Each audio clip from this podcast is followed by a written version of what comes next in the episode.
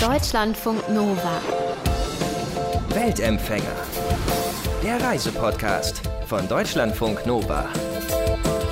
Karl kommt aus Deutschland und sein Freund Dan aus den Niederlanden. Die beiden wohnen inzwischen zusammen in Amsterdam und die reisen auch beide sehr gerne und die bloggen da auch drüber. Couple of Men heißt die Seite. Da geben die anderen Leuten aus der LGBT-Community äh, so Reisetipps und das alles klingt erstmal total gut und positiv und ist es ja auch. Aber dahinter steckt schon auch, äh, dass Karl und Dan nicht überall willkommen sind. Einfach nur, weil sie schwul sind. Ich habe mich diese Woche mit Karl verabredet zum Interview, auch weil ich selbst nicht schwul bin und auch nicht Teil der LGBT-Community demnach und deshalb gar nicht weiß, wie heftig LGBT-Reisende manchmal angefeindet werden, ebenso wie Karl das selbst schon oft erlebt hat. Ich glaube, das Beste ist einfach da kurz die generelle Einstellung oder das generelle Verhalten, das wir uns antrainiert haben, kurz zu erklären, was für viele wahrscheinlich ein bisschen unbekannt ist, aber für uns einfach zum Alltag dazugehört. Ähm, es ist eigentlich, geht das schon zurück, äh, ja, jeder, der queer ist oder der anders ist als die ähm, heteronormative Welt, in der wir uns bewegen, hat irgendwie gelernt, sich an die Umwelt anzupassen. Das heißt, alles wird immer doppelt gescannt, immer wird geschaut, bin ich jetzt gerade sicher auf der Straße, auf der ich laufe, werde ich gerade akzeptiert, so wie ich bin, zum Beispiel mit meinem Partner, also bei, ich spreche jetzt von mir, also mit meinem Mann oder zukünftigen Mann Hand in Hand zu laufen. Das wird alles immer überlegt und doppelt gecheckt. Kann ich das gerade hier? Wird das nicht irgendwie ähm, negativ aufgefasst? Werde ich verfolgt? Das ist der eine Teil. Und der andere ist, warum das noch nicht divers ist. Also es, wir gehen in eine gute Richtung, äh, zweifelsohne, aber der Punkt ist zum Beispiel, dass es immer noch möglich ist für Hotels, Doppelzimmer ähm, an zwei Männer oder an zwei Frauen abzulehnen. Oder dass man beim Einchecken einfach automatisch zwei Einzelzimmer bekommt, obwohl man zum Beispiel eine Suite gebucht hat. Ist das schon mal passiert, dass du kein Doppelzimmer bekommen hast? Also ein Doppelzimmer ist also direkt noch nicht, außer dass wir anstelle von einem Doppelbett wir zwei Einzelbetten bekommen haben. Aber wir haben ähm, auch für unseren Blog haben wir eine Umfrage gemacht bei unseren äh, Lesern und da kamen doch erschreckende Dinge raus, dass das wirklich immer noch der Fall ist. Ein besonderes erschreckendes Beispiel kam aus Argentinien. Luxushotel und die zwei Jungs hatten das lange davor gebucht in eine Suite und als sie ankamen abends, wurden sie ähm, von der Suite abgegradet, nicht uh, abgegradet, sorry, downgegradet eigentlich, äh, in zwei Einzelzimmer im Keller. Äh, mit der Begründung, dass man in einem Luxushotel zwei Männer in einem Zimmer nicht äh, ja, sehen lassen sollte oder darf oder ja. Was? Ja, wirklich. Das ist ja mega krass. Ja, und wir haben auch noch andere ähm, äh, Beispiele davon bekommen, aber das ist so für uns das, wow, das passiert wirklich immer noch. Und viele wissen das einfach nicht, dass das wirklich noch gemacht wird und abhängig ist von, wer arbeitet in dem Hotel, wer managt das, wie, wie freundlich und aufgeschlossen sind die eigentlich gegenüber allen Menschen und allen Varianten des Zusammenlebens. Äh, ehrlich gesagt, ich dachte jetzt, okay, irgendwie so Saudi-Arabien oder so ist klar, ne? Also das ist irgendwie ja, ja. bekannt, das, das funktioniert nicht. Aber ja. äh, du sagst ja zum Beispiel, du hattest mal ein Erlebnis ähm, in, in Estland auch. Also das heißt, selbst mitten in Europa ist das nicht so easy. Ja, das stimmt. Also Estland war wirklich eines der, der negativsten Beispiele, was ich bekommen habe. Also erfahren habe. Also das Land selber ist wunderschön und wahrscheinlich die Mehrzahl der Leute, die da wohnen, ähm, haben auch gar nichts gegen LGBT oder sehen das gar ganz anders als die Gruppe, die wir halt da, der, der wir halt begegnet sind. Also es war wirklich so, wir waren eingeladen, mein bester Freund und ich, um an dem ersten Pride, der, also an diesem CSD, äh, da teilzunehmen, der seit zehn Jahren äh, immer wieder abgesagt wurde. Und schon als wir angekommen sind, wurden wir erstmal vom Tourismusverband höflich darauf hingewiesen, bitte alle möglichen Regenbogenartikel oder schwulen Tätigkeiten ausschließlich auf die da vorgesehenen Bereiche in der Stadt, also für den Pride, zu, na, zu limitieren. Und äh, wir haben dann natürlich darüber gepostet. Wir wollten natürlich zeigen, wie toll der, der Pride ist. Und wir wurden über, überhäuft mit Hasskommentaren, Morddrohungen und sonst irgendwas auf Instagram zum Beispiel, ja. Das ist echt krass. Also das Ding ist, ich bin halt so ein, so ein äh, Heterotyp, keine Ahnung. Ich äh, buche mir meinen Urlaub, fahre dahin und, und fertig. Und das schockt mich ja. echt, was du erzählst. Ja, und es ist auch für uns, äh, das war für uns auch wirklich, wenn ich jetzt darüber nachdenke, kriege ich wieder Gänsehaut, ähm, weil das war wirklich für uns so ein, so ein Moment, wo ich sage, und das passiert in der EU. Und das sind ja nur Beispiele, die ich jetzt erlebt habe. Das ist, also wir reden ja von den LGBT-freien Zonen in Polen oder in Ungarn. Ähm, und ja, in Ländern, in denen Pride-Veranstaltungen immer unter Polizeikontrolle oder Polizeiabschirmung stattfinden müssen. Immer noch. Ja, und das passiert mitten in Europa, genau. Das klingt jetzt alles so zum Jahresbeginn nicht so, nicht so richtig nett und nicht so positiv, aber, aber gibt es auch irgendwie, also äh, gibt es auch äh, Orte, wo das Ganze schon wirklich wunderbar funktioniert und wo du sagst, da reise ich ohne irgendwie Bauchschmerzen hin? Also ich glaube, dass ohne Bauchschmerzen, ja, das Land gibt es noch nicht. Ähm, aber in, in Ländern, in denen ich mich sehr wohl gefühlt habe und ähm, die wirklich auch wirklich aktiv etwas für die Gleichstellung und einfach nur das Anerkennen von anderen Lebensweisen und Identitäten und sexuellen Vorlieben. Für uns war super, ein super Vorbild ist Kanada, ist Costa Rica, was wahrscheinlich bei vielen erstmal nicht auf der Liste steht, aber Costa Rica auch. Kolumbien war für uns ein, ein sehr positives Land. Aber wenn wir nochmal zurück zu Europa gehen, auch Schweden macht sich da, wird schon seit Jahren immer als das LGBT-freundlichste Land Europas, eigentlich sogar der Welt, immer wieder bezeichnet, ja. Was läuft da besser als bei uns? Einfach der, der Wunsch und das Bestreben, also meiner Meinung nach, der Wunsch und das Bestreben, LGBT-Freundlichkeit und Freundlichkeit eigentlich von allen Menschen und Gleichstellung wirklich in die DNA von, äh, von Städten, aber auch von den Ländern irgendwie einzubauen. Also Beispiel jetzt Malmö, wir waren da erst in diesem Sommer wieder und auch letzten Sommer, weil nächstes Jahr findet da der World Pride statt. Da wird zum Beispiel Wert darauf gelegt, dass Sustainability, also Nachhaltigkeit, nicht nur mit Umweltfragen verknüpft wird, sondern eben auch, was bewirken wir äh, mit einem Pride oder einem LGBT-Event für die Zukunft. Also wie können wir Ihr kennt ja wahrscheinlich das Akronym LGBT, ich gehe mal davon aus, also LGBTIQ, das ist mal ein bisschen anders verwendet. Ja, da, da, das kennen genau. wir, glaube ich, alle. Okay, super.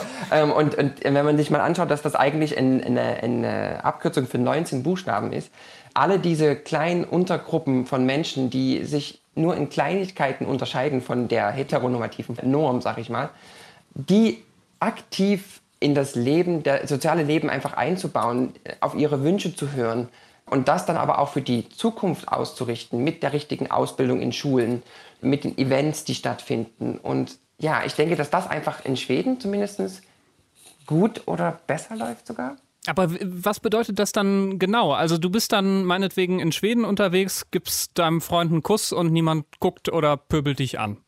Als Beispiel. Das ist ein Beispiel. Wir hatten jetzt aber in Malmö zum Beispiel auch äh, als Ziel gesetzt, uns mit fünf verschiedenen LGBT-Leuten zu treffen. Die, dann haben wir auch interviewt über die aktuelle Situation und sie fühlen sich beispielsweise in der kleinen Stadt Malmö im Südschweden super wohl. Ähm, sie haben ihre eigenen, ähm, ihre eigenen ja, ihre Möglichkeiten zu leben. Die haben, brauchen sich da nicht zu verstecken. Die würden sich trotzdem noch, immer noch mehr wünschen, noch mehr Sichtbarkeit. Und, aber generell gesagt, fühlen sie sich da sehr wohl. Und das haben wir doch sehr positiv aufgenommen. Was mir aufgefallen ist, äh, als ich mich hier so vorbereitet habe und, und schon mal mit dir gesprochen habe, ähm, dass es da immer in Reiseführern, die ich so durchscrolle oder durchblätter, immer so eine Rubrik, äh, keine Ahnung, was weiß nicht, für Schwule und Lesben oder so heißt das dann. Ähm, und die ist immer so ganz hinten und die ist immer so irgendwie so, keine Ahnung, ähm, drei, vier Sachen oder so und, ja. ähm, und, und mehr nicht. Das ist mir erst aufgefallen, äh, jetzt irgendwie, ähm, als ich dieses Interview mit, mit dir abgemacht habe. Ja. Das ist auch komisch eigentlich. Ist es auch. Und da kommen wir eigentlich zu deiner ersten Frage, zu deiner, ähm, wie, der, wie, wie divers oder wie vielfältig oder wie inclusive sind eigentlich die Reiseführer und äh, ist unsere Reisewelt. Und da ist wieder so ein gutes Beispiel, dass es eben doch noch nicht ganz so ist, weil die LGBT-Community auf Schwulen und Lesben zu reduzieren, ist eben nicht divers. Und ja, wir reden von non-binary, wir reden von pansexuell, von asexuell und das sind noch ganz viele andere Buchstaben. Und das sind, die werden aber doch oft vergessen und auch gar nicht beleuchtet. Natürlich kann man nicht alle Buchstaben unbedingt äh, ins Detail hervorheben, aber doch die LGBT-Community auf schwule Männer in, in Westeuropa zu beschränken, ist halt dann doch nicht divers. Aber ich weiß nicht, also vielleicht wird das dann auch einfach sehr kompliziert, beziehungsweise dann ist es sehr leicht für Hotels zu sagen, nö, das können wir alles nicht berücksichtigen und dann machen die gar nichts. Das stimmt.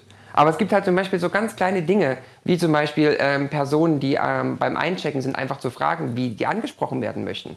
Wenn man sich zum einen nicht sicher ist, aber wenn zum Beispiel auch zwei Männer mit dem gleichen Namen kommen, dass man eben nicht davon ausgeht, dass das Vater und Sohn ist, sondern oder Brüder, sondern dass man eben auch äh, fragt, ob das jetzt ähm, der Partner ist oder nicht oder die Partnerin. Das andere Beispiel ist die inklusive Sprache, ähm, dass man einfach versucht, genderneutral ähm, zu sprechen und auch Leute im Hotel oder im, in, ja, im Tourismusverband auch eben inklusiv anzusprechen. Und das sind so Kleinigkeiten, die, die dann doch einfach den, den Unterschied machen.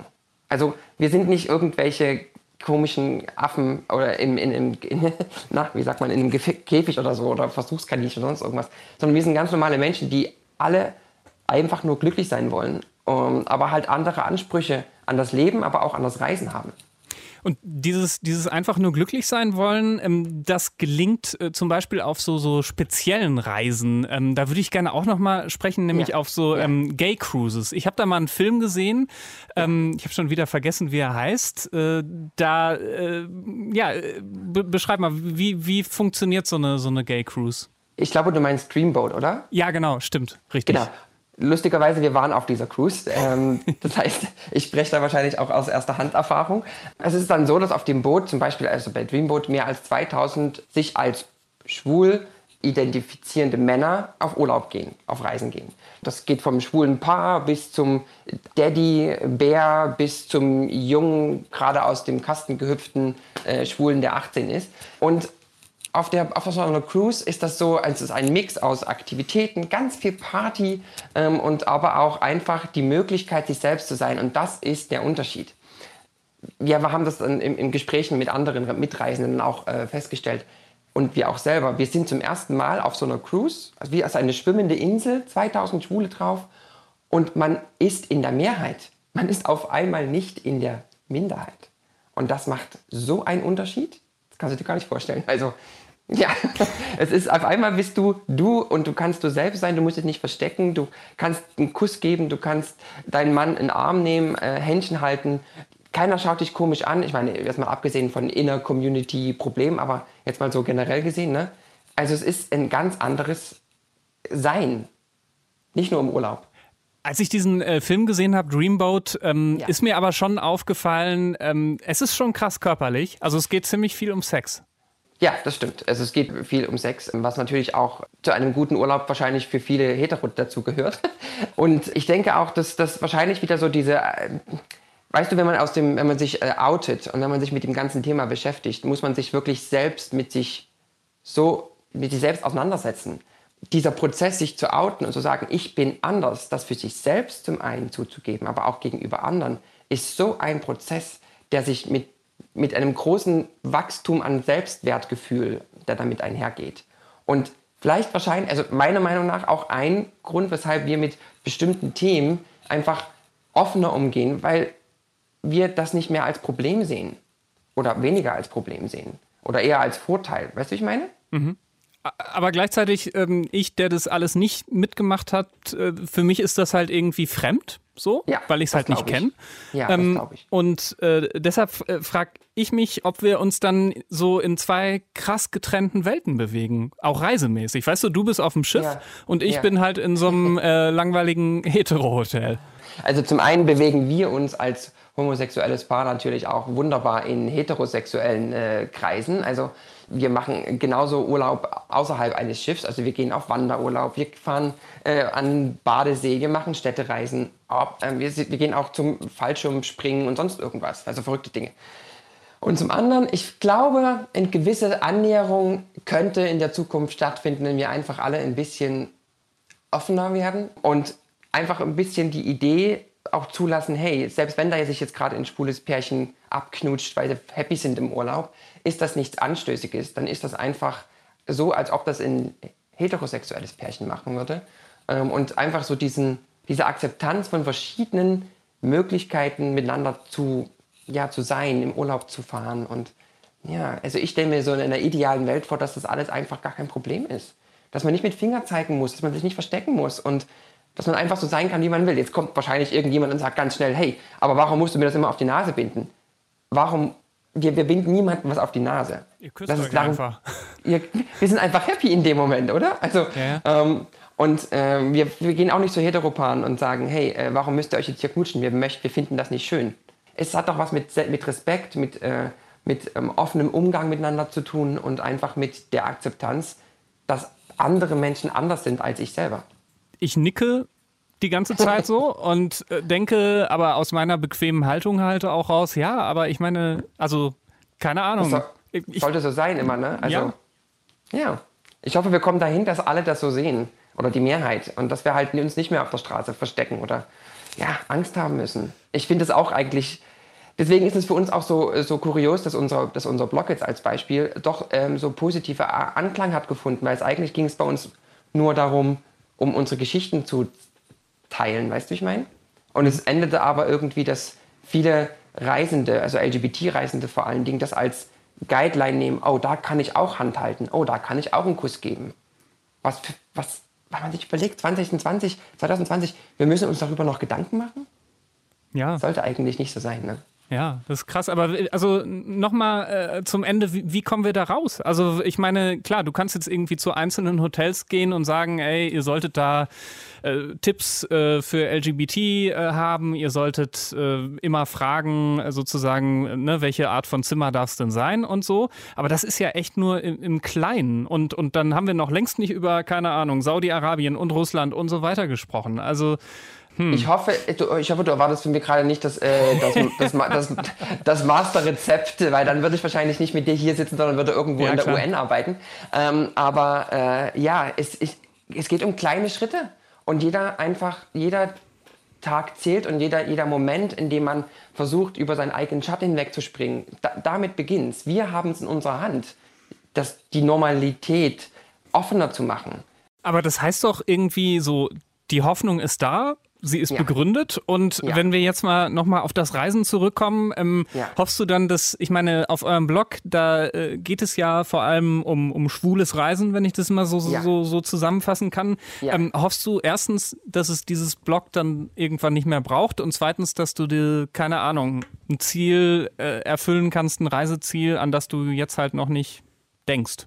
Ja, ich fange mit der zweiten Frage an. Also Reiseziel, was ich nicht, weil ich, was ich, also ich würde super gerne nach Russland fahren, beispielsweise, äh, auf dem Roten Platz stehen oder nach St. Petersburg. Aber da würde mich im Moment keine zehn Pferde hinkriegen. Einfach aus, nicht weil ich jetzt mich nicht anpassen könnte, aber gerade weil ich mich anpassen müsste und wahrscheinlich weil ich als doch relativ offen und bekannter Schwuler aus, ja, mit unserem Blog dass wir wahrscheinlich sogar Probleme bekommen würden allein schon bei der Einreise. Was nämlich passiert ist, zwei Freunden von uns, die in Libanon im Urlaub waren und die an der, bei der Rückreise an der Grenze festgehalten wurden und ihre Reisepässe abgenommen. Dem wurde gesagt, also ihr dürft nur das Land verlassen, wenn ihr versichert, dass ihr nie wieder zurückkommt. Den beiden wurde nie gesagt, warum. Aber das waren auch zwei bekannte Reiseblogger. Also man geht davon aus, dass das der Grund war. Ich denke, dass unser Blog noch viele Jahre nicht, dass wir noch weiter posten müssen. Und äh, das sind doch noch zu viele Länder, an denen es auch immer wieder Rückschritte gibt, leider. Wir müssen da weiter arbeiten, wir müssen da weiter alle einen kleinen Schritt in die richtige Richtung, am richtigen Strick ziehen. Und, äh, aber wir sind optimistisch, wir sind optimistisch. Karl Krause vom schwulen Reiseblog Couple of Men, den macht er zusammen mit seinem Freund Dan. Und die beiden gibt es natürlich auch bei Facebook, Instagram und so weiter. Und die sind auch gerade ausgezeichnet worden für ihre Arbeit vom Reiseführer Lonely Planet. Da sind sie nämlich in der Best of Travel Liste gelandet für dieses Jahr. Deutschlandfunk Nova. Weltempfänger.